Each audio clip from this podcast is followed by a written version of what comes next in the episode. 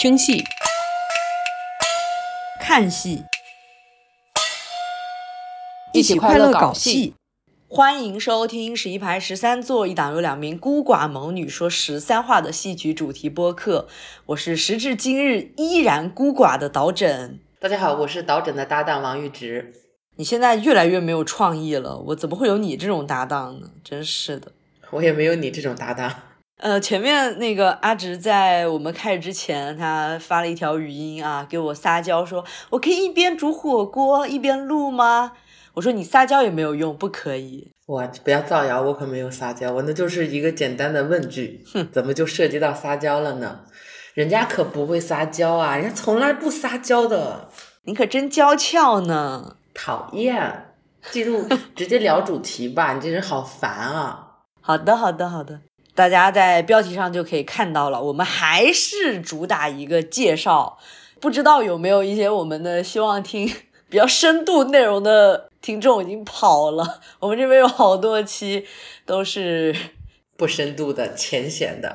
对，这一期涉及到一些本人的青春，在这个五一假期，我稍稍进行了一个回顾，然后我发现我。快挤不进去了，因为这个五一假期呢，也不知道为什么这个泉州真的是实在是过于的火，然后它的房价就是酒店的价格，这个房的价格已经飙升到了一个我根本高攀不起的一个价格，于是我就只能看完戏，然后连夜打顺风车回我自己家，就是一个非常狼狈的一个逃窜，所以我们这一期回顾。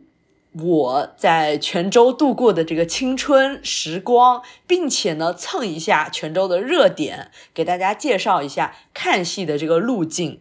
呃，泉州火了一段时间了，可能自从我毕业了以后，它就开始火。我正好是一个错峰游玩，因为我在上学的时间里呢，其实是在泉州进行了一个非常大量的游玩，而且也探索出了一些看戏的路径。泉州这个地方被称为戏窝子。就比如说这一次我五一假期，虽然只看了一场啊，就非常多人都在泉州看戏，是因为搞了一个南戏展演。再提到一下啊，我们之前不是做了相聚的内容，然后一直反复的提及尤老师热爱的相聚吗？这一次我看成啦，耶！哦，恭喜恭喜恭喜！一点都不想睡觉啊，一点都不想睡觉。那我也要说啊，我我我五一也看了一场戏啊，就是京剧《锁麟囊》是吕阳演的，我也终于看到了我们其中有一期嘉宾画画的同学，他深爱的吕阳老师。你也要耶呀？耶，我可以批判吗？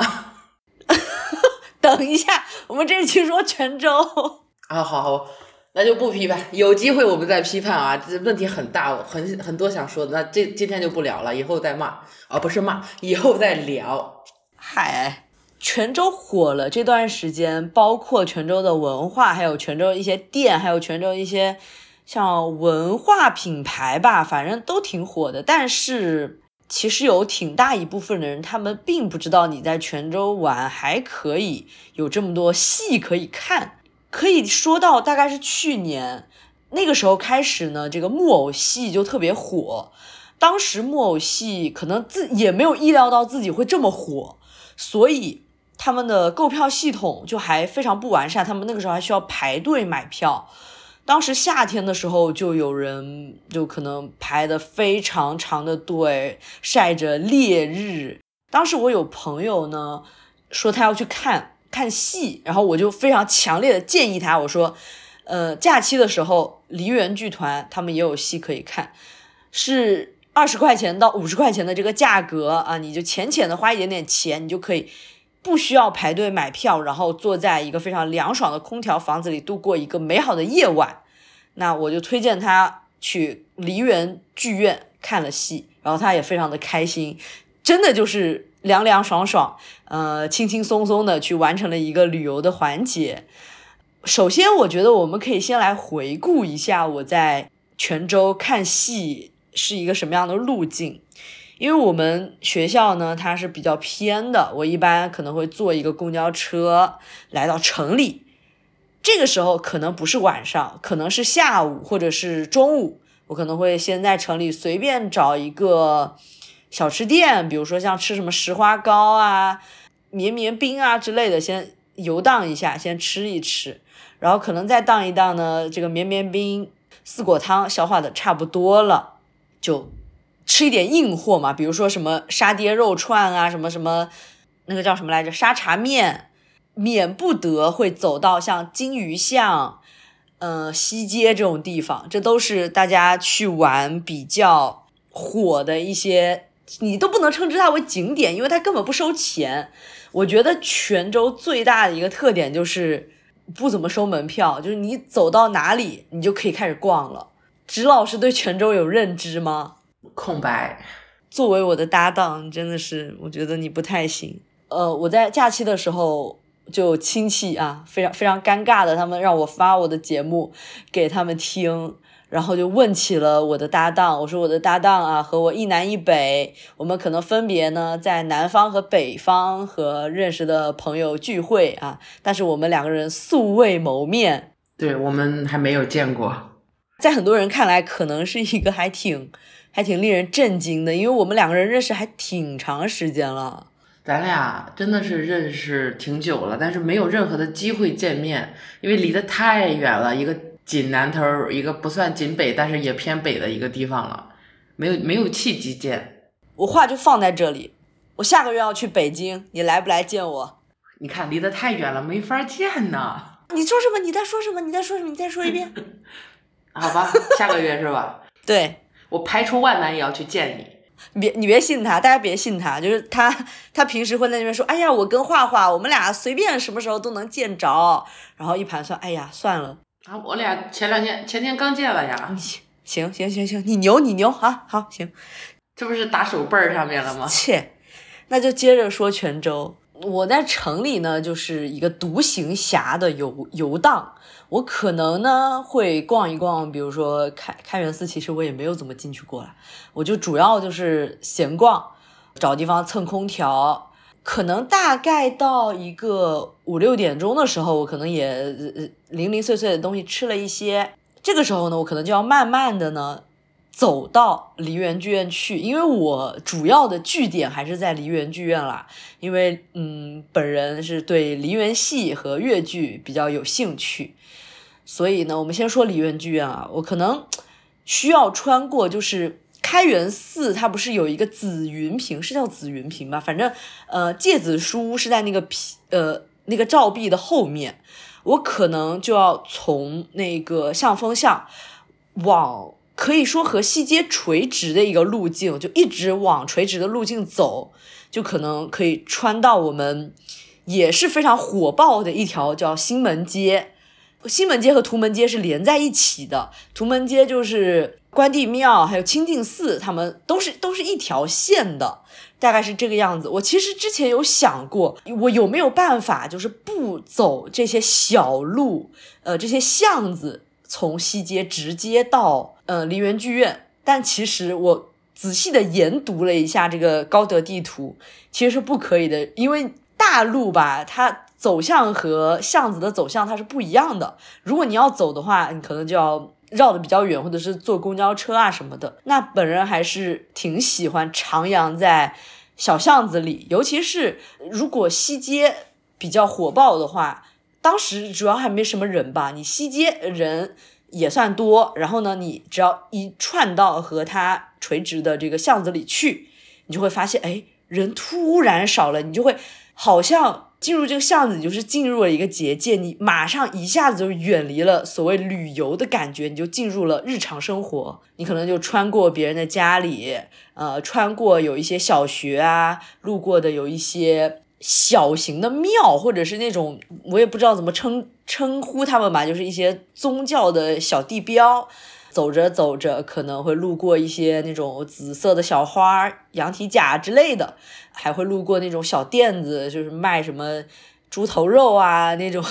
直接到梨园剧院对面的，呃，这个巷子穿出来了，可以看到两栋建筑物，两栋建筑物，其中一个呢是梨园剧院，它的对面是南音艺院，这两个名字有一点点绕啊，一个叫梨园古典剧院。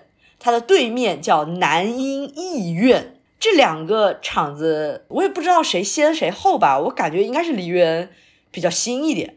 呃，它是一个扇形的剧场。可能楼上还会有一些什么小剧场，或者是天台会举办一些活动之类的。像南音艺院，其实我可能只去过一两次。南音艺院里面是大家可以理解为有点像 live house 的台，它底下是没有座位的，它所有的座位都是靠搬凳子、搬桌子组成那种，可能像小茶座啊，或者是那种小小靠背椅啊，大家坐一坐，然后台上就演。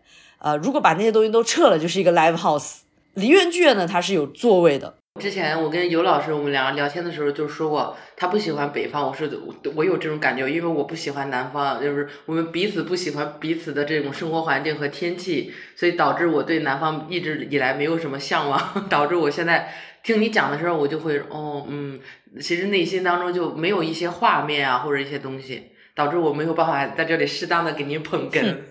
不用解释了，你花了这么多时间解释，你还不如插两句敷衍的捧哏。好，现在开始啊，你说，哎，其实我刚刚想插一句话，就是他是不是想给大家一种，就是就是在村里或者是在那室外那种演出，大家看演出的感觉，就是各自搬着自己的小凳子过来这儿看戏。嗯，我觉得他不是。室外的演出，其实在泉州少不了的。任何的那种什么村口啊，或者是我们刚才提到的那种关帝庙的门口，我当时其实也有路过过啊。关帝庙的门口也是会有那种搭台子来演戏的，但是一般啊，在泉州搭台子演的大部分都是高甲戏。这个高甲戏的主场，我们过一会儿再说。那这个就是纯纯的省了一份桌椅的钱，是吗？对对对对，他就没有先把那个观众席设置好，他可能更灵活。那卖票怎么算？就先到先得嘛，就是 live house 啊，一个价位的钱，大家进去随便。对，门口看一眼你买的这个票，然后你就进去吧，你就随便坐。像梨园剧院的话，它就是有观众席，而且呢是有分也有分区，就除非是那种早年间。呃，我在上大学的时候，它会有那种全场二十元，你可能就可以再花一个二十，然后买到你任何想买，比如一排一座啊，或者是任何非常好的位置进行一个观看。当时他们主打的是每一周都要有演出，可能至少两到三场。后来可能因为种种的原因，就打乱了这个计划。到后来也会有一些什么，就就像这种展演啊之类的，肯定肯定会影响到呃排练和演出的一个节奏，所以到后来还是差一些。嗯，那他这个座位也不会有很多的吧？就是几排这个样子，十几排，就是十几排。嗯，因为他要保证所有的人坐在任何一个位置上，他都是可以非常清楚、非常舒服的观看到舞台的。主打的是一个质，不走量。对对，不走量不走量，所以呃，当时我有发微博说，我说这个场子其实是全泉州最适合演出戏曲的一个场子。如果大家有来想来巡演啊，或者是演出什么的，建议大家来这儿演。但其实因为它不是属于像那种什么保利啊、中演啊那种，它可能沟通起来会稍微麻烦一点儿。自从后来有了这个泉州大戏院之后呢。基本上大家也都不会来这里演了。之前这里还有那个上海越剧院的巡演也来这儿的呢，都是来这儿，因为之前只有这里是一个比较好的剧院。哎，到后来就去上那个歌剧厅演去了，就很难受。戏曲还是要在戏曲专业专门的舞台上演，会呈现的效果会更好一点。对，其实梨园剧院虽然观众席比较少，但是它的舞台还是供得起，就是演你无论你有多大的。舞台的需求，像上月的《红楼梦》那种体量的舞台需求，它也完全 OK 啊，道具啊什么的也都没有问题，也是现代化的剧场，只是能承担的观众会少。还要提及的是，像南音艺院和梨园剧院，他们两个做成的外观都是闽南古厝的一个造型，它就不像是那种。大家比较见到那种现代化的剧院，他们可能就会有那种呃屋脊啊、燕尾脊啊，然后有那种呃做出红砖古厝的那种样子，所以从外面看呢，他们就挺像景点的。这个剧场本身也是一个被欣赏、被注视的一个东西。对，当时我是有听曾静平老师说，就是他无论从外观到内饰，他都是完全。体现一个地方文化特色，然后并且为戏曲服务最舒服的一个状态，又便宜，质量又高，这是我们其中的看戏路径，就是可以说是第一站吧，因为这是我的出发。这两个地方应该要怎么购票呢？梨园古典剧院的购票路径是可以搜福建省梨园戏传承中心这个地方，它基本上会一个月更新一次戏讯资讯，是一个月一更，大概是这样的。是个公众号是吗？对对对，是福建省梨园戏传承中心是一个公众号。然后呢，你点击购票之后会跳转到梨园古典剧院的小程序，然后会进行一个购票。到时候你可以在它的售票处报手机号。取纸质票就是还是挺方便的，像南音艺院我很久没有去了，我当时去的时候呢是也是二十块钱，在线上买完之后，门口给检票的人看一眼，你就往里面走就好了，也也没有人管你了。没有纸质票吗？没有纸质票啊，这不行，你给我手写一个。哎，你你行，你让他给你手写啊。南音艺院他，我觉得他主要是本地人看的比较多。因为男音，说实话，他欣赏的门槛，我觉得其实是比戏更高的，因为它是一种曲艺，坐在台上或者站在台上就在就干唱，他没有表演，他唱的东西可能对于本地人来说，你去消遣娱乐来说会更容易接受。河南坠子、京韵大鼓那种类型的，嗯嗯嗯嗯，做纸纸质票对他来讲可能必要性不是很大，也行吧，说服啊，我就当接受了。那这个时候呢，你在这两个地方看完了戏，我们再往回走，回到刚才说的像文庙、关帝庙这一片。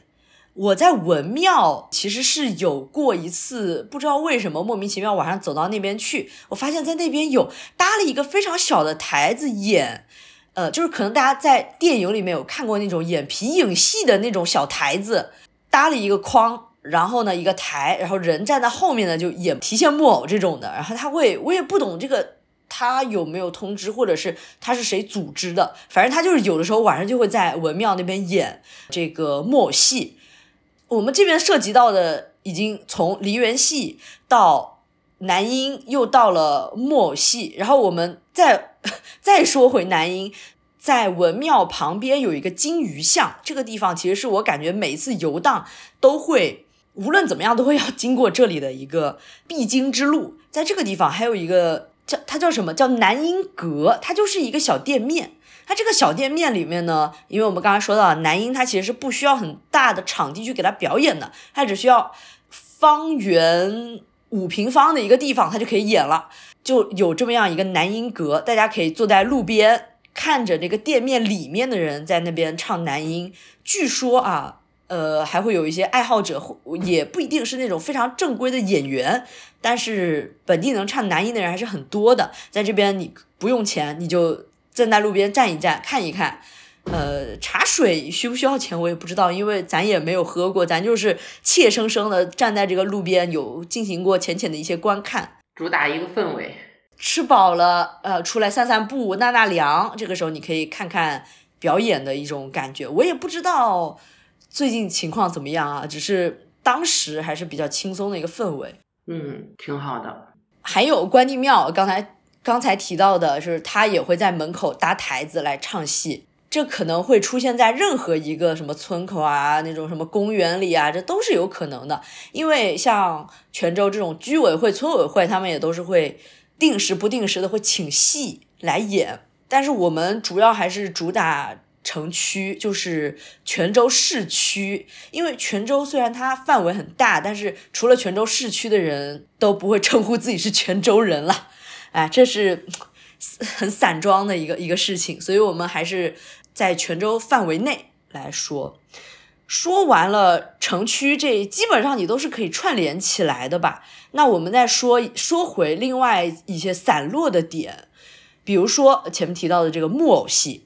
木偶戏在古早的时期，呃，我上学的时候，它在家里馆，家里就是呃早年间，这个这个早年间不是我上学那个早年间啊，就是历史时期里称呼这个木偶戏，它就是家里是一种怎么说呢？可以理解为招待客人啊，或者是运用在祭祀里，反正它就是一种礼乐的一种感觉吧。家里，嘉宾的家，礼貌的礼，这样家里馆这样一个地方，也是一个非常狭窄的舞台，底下也是主打一个进去之后随便坐，但是它能够嗯容纳的人真的很少。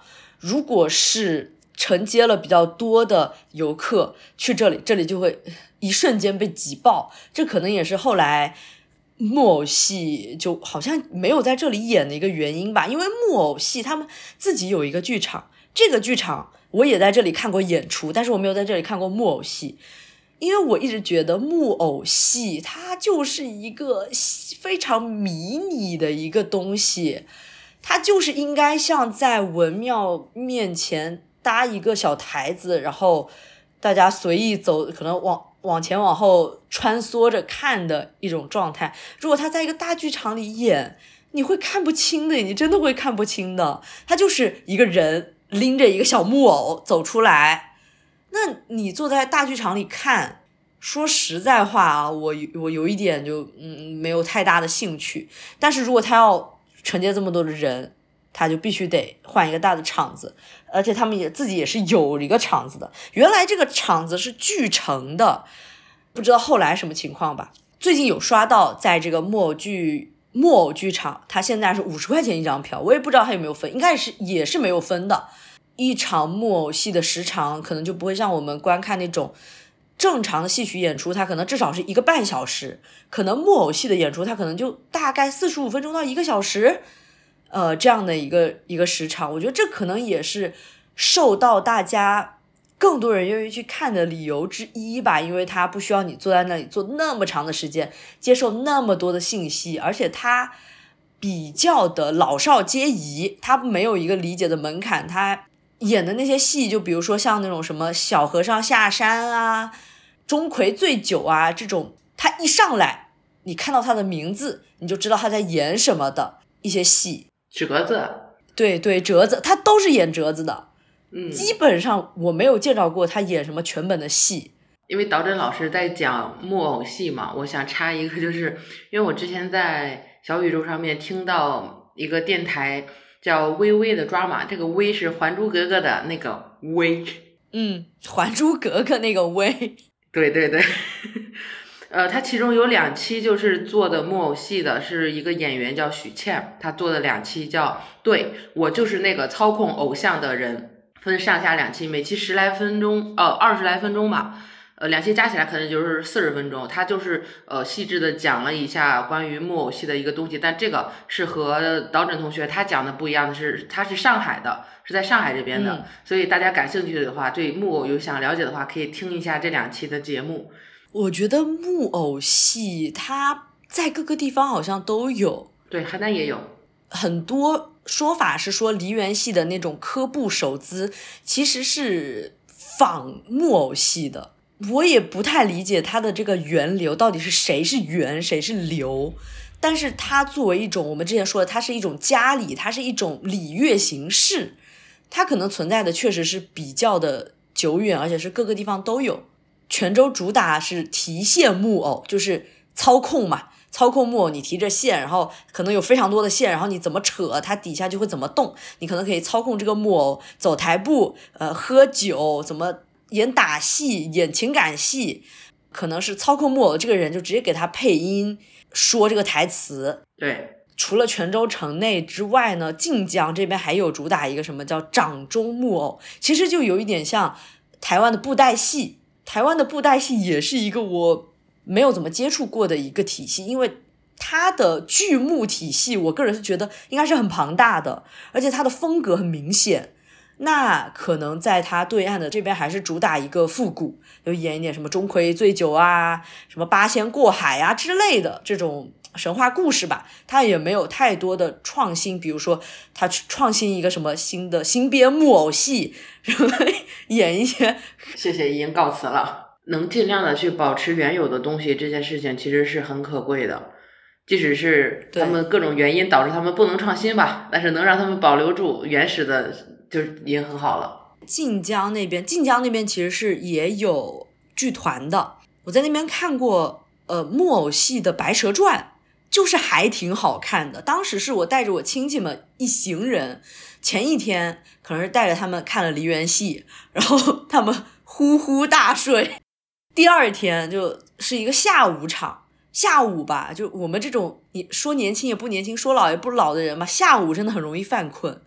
我当时看木偶戏的时候，其实是一直在走走神。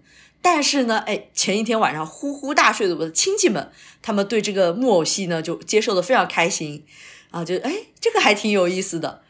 哎，说到底还是为什么木偶戏在泉州能够进行比较大的出圈，让大家都排队想去看的一个原因吧。因为本身偶这个东西，有的人可能会害怕，但有的人会觉得，哎，这个东西好玩，嘿，就想去看一看。像之前在家里馆的时候，它的那个台子基本上就是一个。一你你你可以理解为是一个大型的木桩子，他演员站在那个大型的木桩子上，他台上可能最多就只能站十几个人的那种小台子，底下的人呢可能可以走上前去啊，和这个木偶进行一个合影或者是一个互动，当时那个氛围还是比较好的。但是我发这个照片给一些朋友看，他们就会有表示啊，有有一些人确实是会害怕，一种奇妙的独特的表演形式。其实看任何一种戏曲，对于我来讲，最本质上还是一种猎奇了。我我是想看皮影的，我也想看皮影，是吧？我之前不是还在网上找皮影的那个演员，看能不能找到来进行聊沟通嘛？但是不太好找。如果要是有这方面的观众了解比较多的话，我们也可以聊一聊啊。不，咱们电台定位的 HR 太 HR 了。我现在看什么我都想来都来了，高低得认识一个人。据说您啊，去骚扰人家乐队的老师。哦，不是骚扰啊，就是我看完演出之后，哦，我在那边，我我一下认出来这个就是那个胡琴老师，我就想，哎呀，这不是 来着了吗？因为他就站在那边，我想我都遇见了，我要不上去搭两句话，那那我这个 HR 不白干了吗？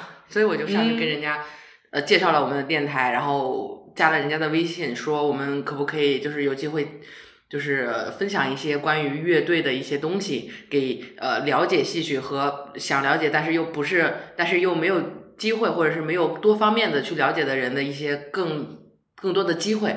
人家就说啊，可以呀，可以呀，所以我就加了微信。所以就是等吧，这位老师我们已经约了会议录的京剧的胡琴老师。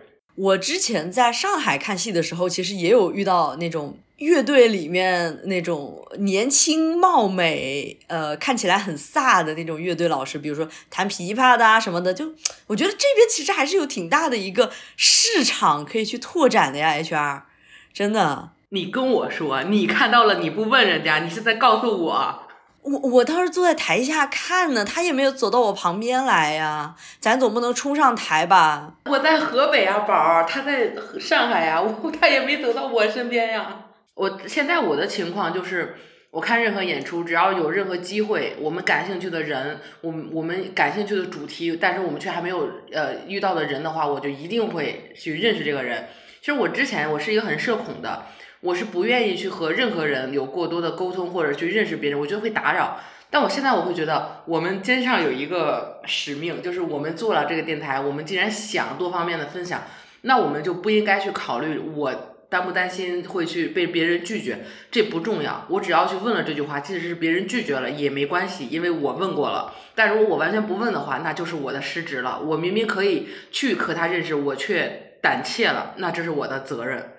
浅浅的透露一下，其实我们之前还是有被一些人拒绝过的，蛮多的，蛮多的。对，我还费劲巴拉的写了蛮多的提纲啊，也也非常理解。所以我们这个话题是又从泉州岔到了河北，是吗？没有到河北啊，从泉州又插到了呃具体的一件事情上面。先坐一个飞机回来，刚才是介绍了一些散落的点，像那个木偶剧院。一些可能会随机出现演出的一些地方，那我们再介绍一个剧种的大本营吧，就是高甲戏的一个大本营。这一个剧院它其实是离我最近的，它处于呃从我学校到城里面看戏的一个中间地理上的一个中间点。高甲戏院，你刚才不是问有没有纸质票这个事情吗？它现在木偶戏、梨园戏都是有纸质票的，但是。你知道之前高甲系他们的票是什么样的吗？他们有纸质票，但是他们这个纸质票非常的刁钻，你猜是什么样的？手写的呀？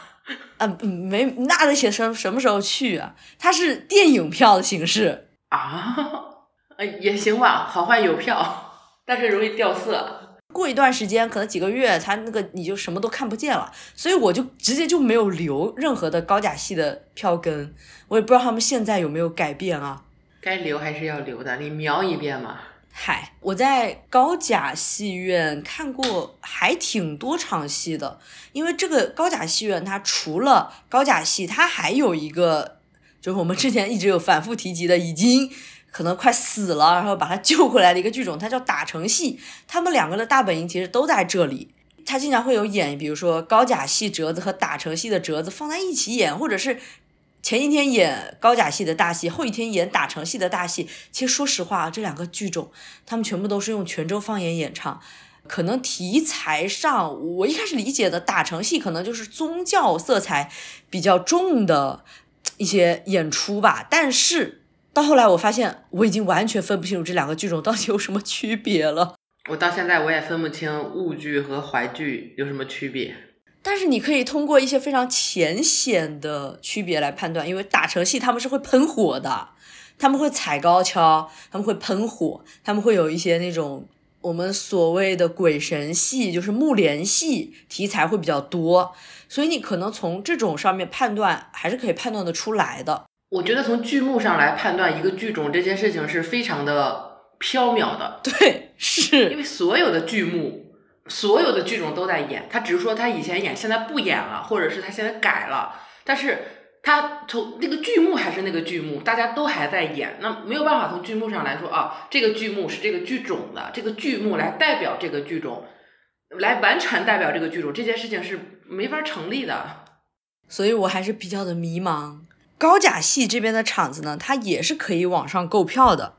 高甲系的公众号呢叫泉州市高甲系传承中心，它这边的戏训呢就可能不是一月一更，可能就是有戏的前一周或者是隔不是很长的时间吧，它才会通知。演出的频次也是很高的，就是它的上座率呢。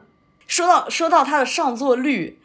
有一个很有意思的点，因为我觉得泉州这个地方呢，我之前一直觉得它对文化的重视程度还是很高的，直接影响了这个票房是是什么样怎么样一个路径呢？是泉州市的中小学，可能主要是小学吧，他们会布置定期的布置，我也不知道布置暑假作业还是什么作业吧，他们会布置让学生一定要去看一次戏。就导致了有一些，比如说我之前去看的那个什么《美猴王三打白骨精》那种小孩接受程度比较高的戏，全场爆满，全都是小孩，并且呢，他们可能需要哎在家长帮助下呃进行一个合影啊，或者是带票根交作业啊，我也不知道，反正证明他来过。所以呢，真的这个就是直接影响上座率。之前在呃梨园剧院也有遇到过吧，但是。高甲戏这边我觉得更明显，我也不知道为什么，可能高甲戏它比起梨园戏还更浅显一些。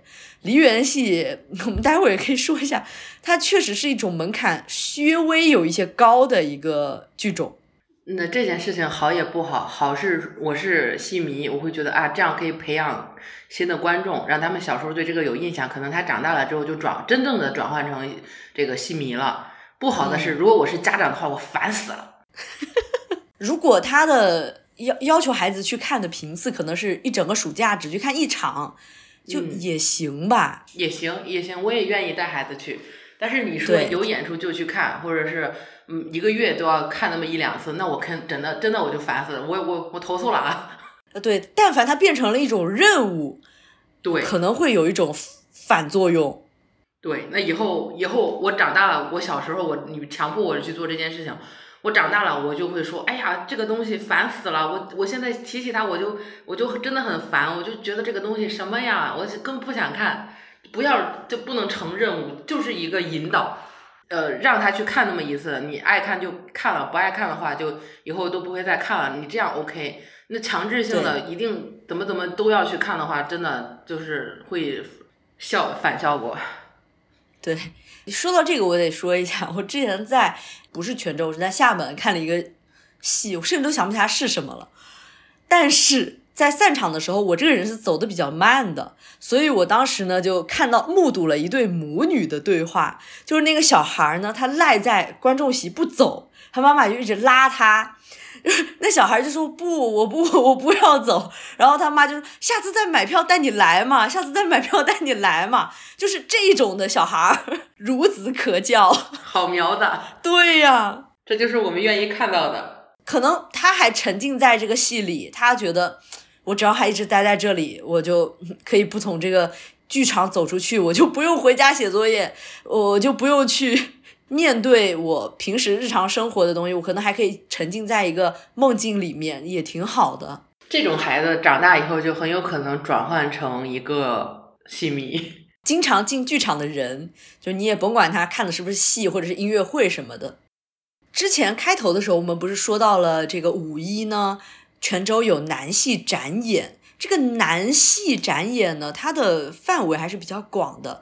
不只是从，比如说去深究啊，这个南戏到底留存下来是一个什么样的流传，到哪儿还有传，到哪儿还没有传，它还是立足多个点吧。可能剧目上，像我看的那一场是主要是拜月祭，那拜月祭这个戏呢，自我看戏以来，我还没有在现场看过任何一个拜月祭的演出，但是它其实，在多个剧种里，比如说像昆曲啊，像那种什么普仙戏啊，里面它还是有挺多的。对，踏伞就是这种折子还是保留的比较多。像这一次呢，它也不是说让某一个剧种去演整个的拜月季的这样一个大戏，它主要的呢是让湘剧、让梨园戏联合的开始根据这个剧情的流程来开始演两下锅。所以你看过呀？你看过两下锅的戏呀？我这不是才看吗？先从相聚开始，让男女主角先相遇，然后呢，浅浅的进行一个定情，切到梨园戏这边，大家就是去宿店，他们是在这个旅店里面发生了非常多的事情，就是男主啊，就是非常的强烈的想和这个女生同房，然后进行一系列的，就是。半强迫、半撒娇，游走在这个犯罪边缘的一些 一些剧情吧，就谢谢拳头硬了。老老觉得这个老师吧，他就是马上下一秒他就要做出什么不轨之事了，这种感觉。而且呢，最终这个剧情也是把推向了让他们两个人最终还是同房了。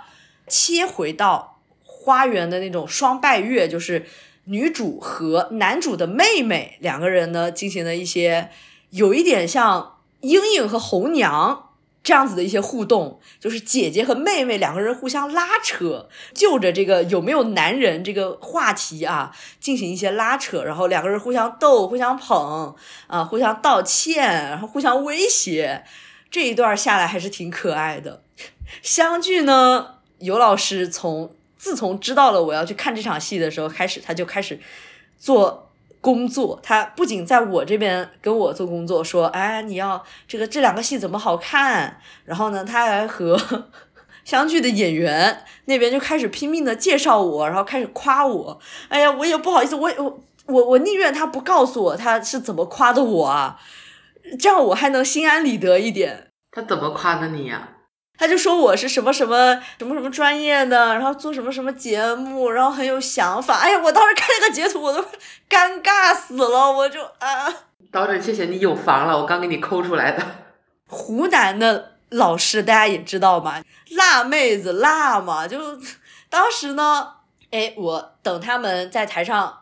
谢幕完了之后，他们还要进行什么合影啊，或者是他们演员不同剧种演员的互相交流。然后我就追上去，有一个老师，他叫丽华老师，就是相聚的丽华老师。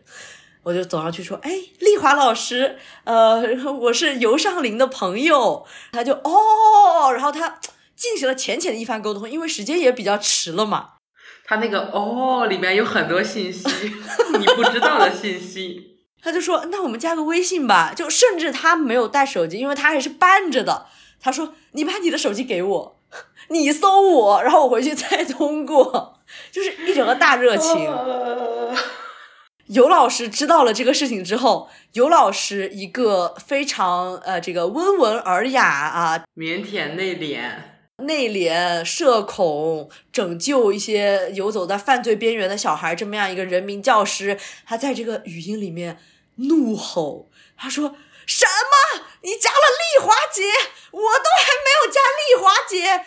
就当时我站在门口，被他耳膜震破。我就赶紧去告诉丽华姐，我说尤尚林他他非常的生气，所以您赶紧先去加一下他吧，不然我这个非常的害怕呀，是吧？这个僭越了。你们俩互相背后捅刀。没有没有，尤老师是真的在夸我，我也也没有想捅他呀，是吧？就一不小心僭越了，当然最后还是一个 happy ending 啦。嗯，大家非常开心的，还是讨论起了呃，发起了这个相聚的一些剧照啊啊，进行了一些。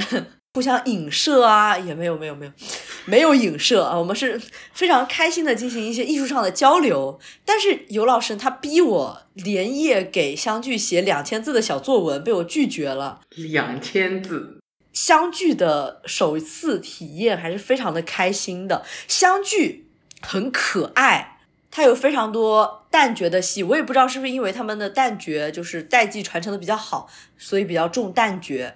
小姐姐和小姐姐，年轻女生之间的这个互动，再加上剧情里它也有很多是年轻女生的互动，就让我会觉得这个非常的清新脱俗。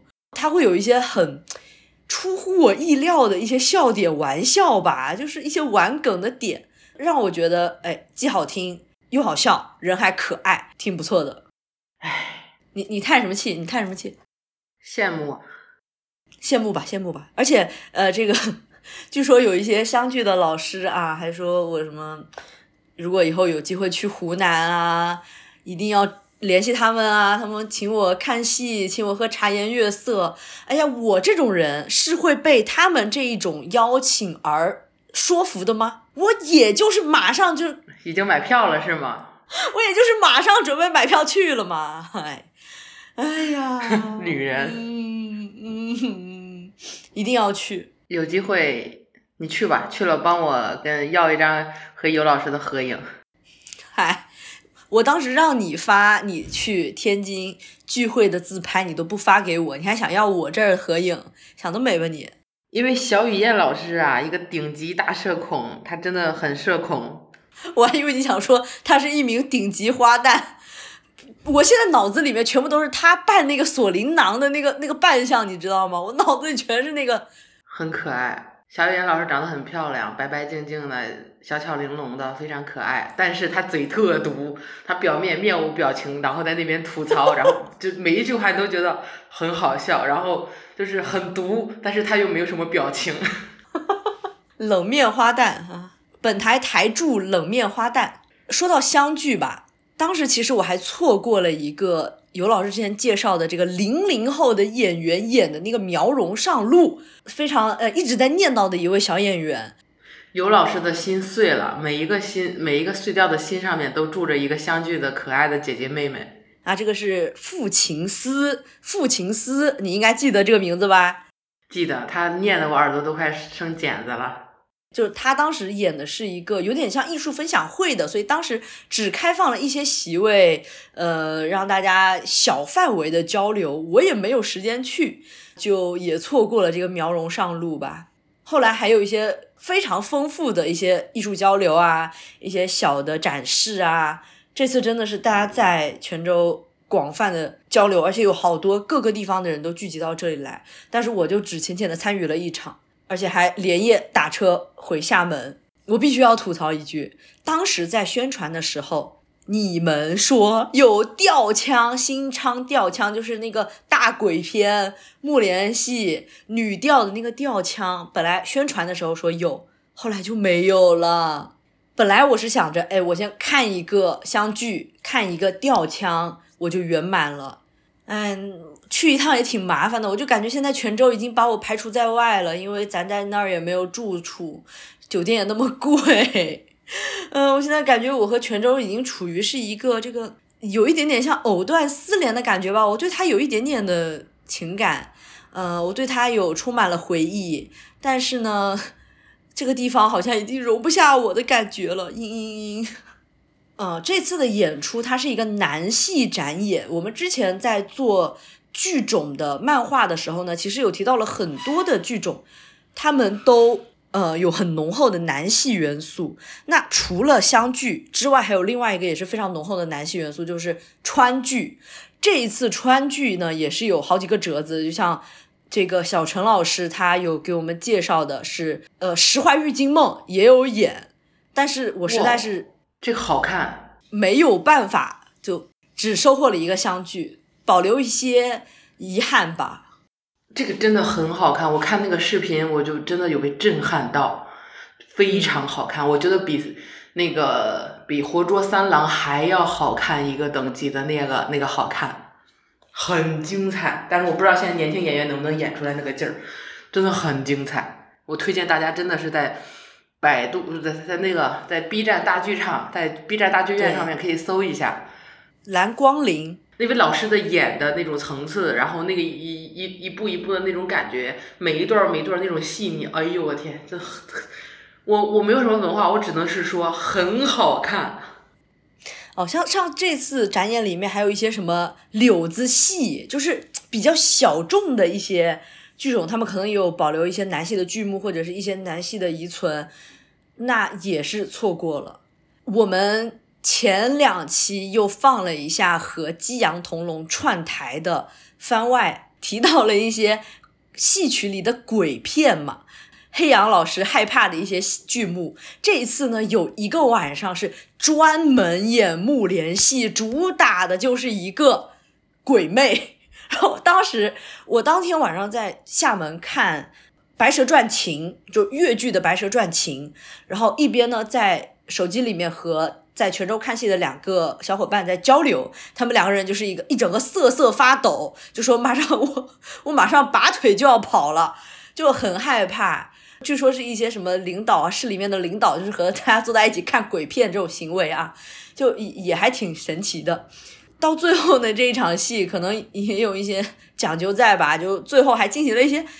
我也不懂是怎么，就是一些驱邪的一种仪式吧。嗯，一开始呢，就说可能它会带来一些驱邪的效果，然后回转念一想，可能他去的就是这场戏的邪，因为阴气有一点点过剩。这怎么说呢？因为确实是戏曲演鬼片儿，不管是哪个剧种啊，他演那些恐怖的、鬼魅的，真的是会直击你灵魂的那种，让你害怕。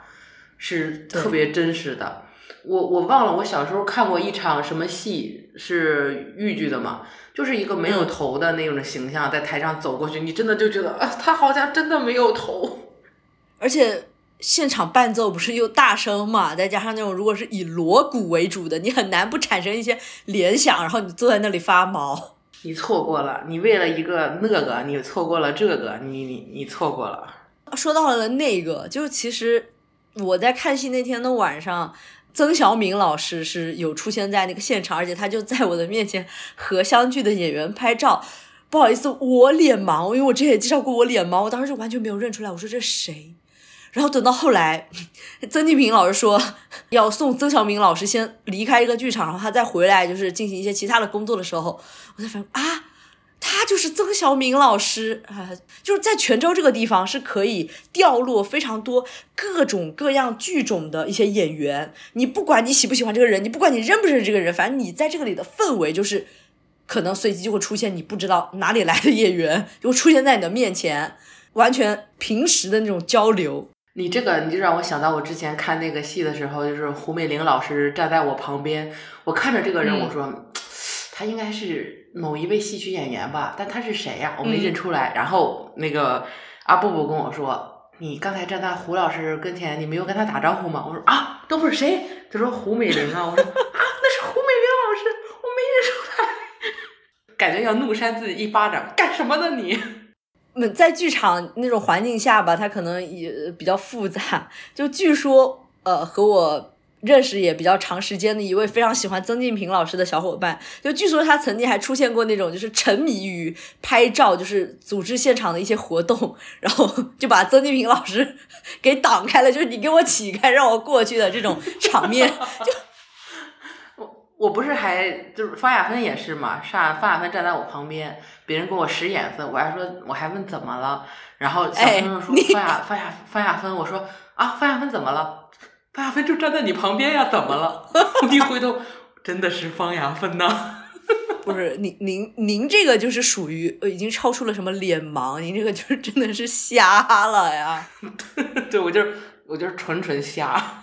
就像尤老师会经常在看戏的时候跟我们说啊，那个左大兵老师啊，呃，这个菩萨他就坐在我的旁边，或者是坐在我的对面，我好紧张，我好紧张。已经无数次的发生这种场面，他还是会非常紧张。然后有老师还说，因为菩萨经常会在现场看演出，但因为他们都不会买票的嘛，他们是直接进的，进到那边就坐。有很多人他们来看戏，他们其实是不了解的，就可能是游客呀或者什么的。然后看到这个位置被一个老太太给占了，就让他起开。这个哎呦喂，左大斌。哎呦，你知道你让谁起开了吗？而且还不是一次，好多次。曾静平老师也是这样，他有的时候可能会坐在剧院的最后一排。那如果有人买了剧院最后一排的那个票，那就这我的座儿，你你谁？主打的是一个平等，不管是谁坐了你的座位，不管是谁挡了你的路，不管他是曾小敏还是曾静平还是左大兵，都起开！你给我起开！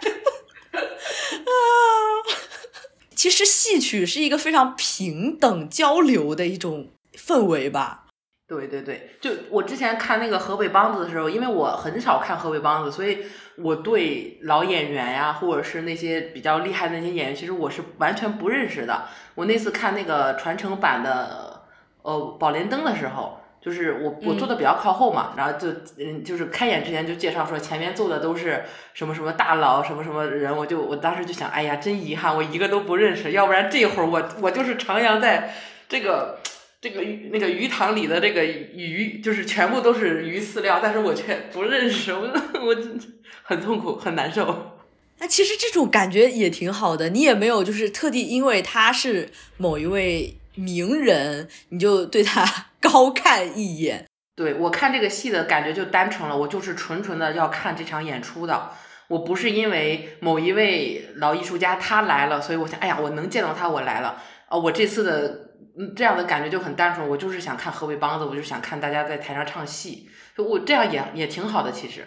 对，但是如果你真的能够认出来他的，那真的很很激动的呀，是吧？哦，我我对呀，我之前看那个戏的时候，就是那个呃演就是曲剧那个寇准访帅的那个郡主的那位演员，那位呃老师老前辈。就他出现在我面前的时候，我真的是有紧张到手抖，因为就是纯纯的那种哇！我小时候在电影里面无数次看到的这个人，他竟然真实的出现在了我的面前的那种激动，然后那种感觉真的是无可比拟的。说到这里呢，我们这个戏呃不是不是我们这个戏什么我们这个戏啊，我们这期节目呢主打一个无知，加上主打一个 Q 游老师。我们这这个戏不是不是声音什么这个戏都是被你带的。我们这期节目就主打一个，就是啊，是这样吗？和一个啊，我竟然没有认出他的一个慌张。